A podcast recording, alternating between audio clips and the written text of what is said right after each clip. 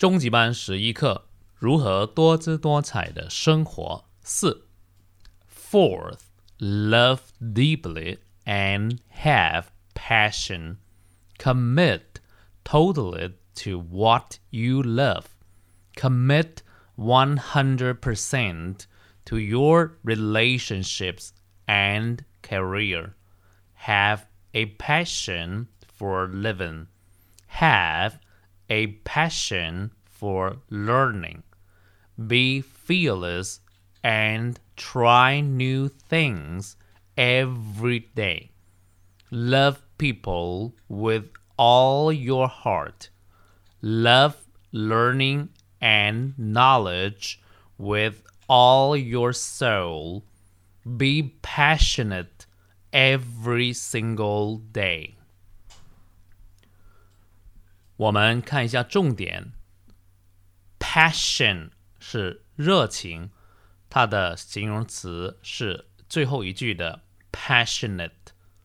我们看一个很深的单词 commit，投身于、献身于、致力于。commit to something 就是完全投入、完全致力于什么事情。这里是 commit totally to what you love，投完全投入到你所爱的事物里面。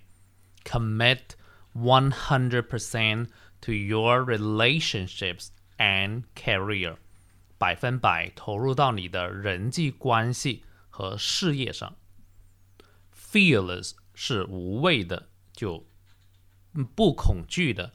它的构词法就是 fear 害怕，加上一个表示否定的后缀 less，就是不害怕。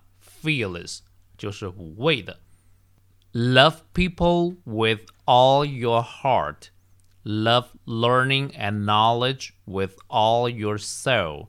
这两句 with all your heart, with all your soul，这两句都是意思很相近的词组。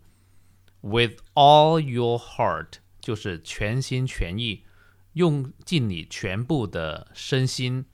With all your soul 就是用你的灵魂，用你的精神去做某事。啊，两句话都差不多。我再读一次。Fourth, love deeply and have passion. Commit totally to what you love. Commit 100% to your relationships and career. Have a passion for living. Have a passion for learning. Be fearless and try new things every day. Love people with all your heart. Love learning and knowledge with all your soul. Be passionate every single day.